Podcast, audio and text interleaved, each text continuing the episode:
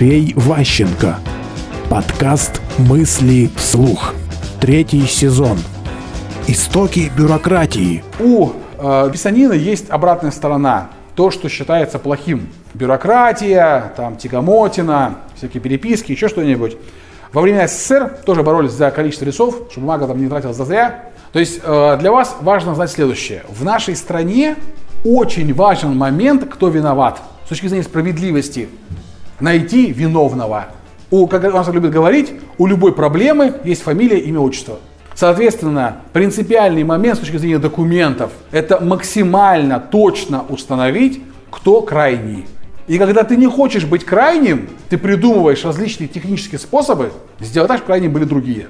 Это и называется канцеляризмы. То есть есть люди, наученные работой в администрациях, в министерствах, где-то еще, которые умеют делать такие письма, читаешь просто вот роман Льва Толстого, но понять, что нужно делать, вообще непонятно.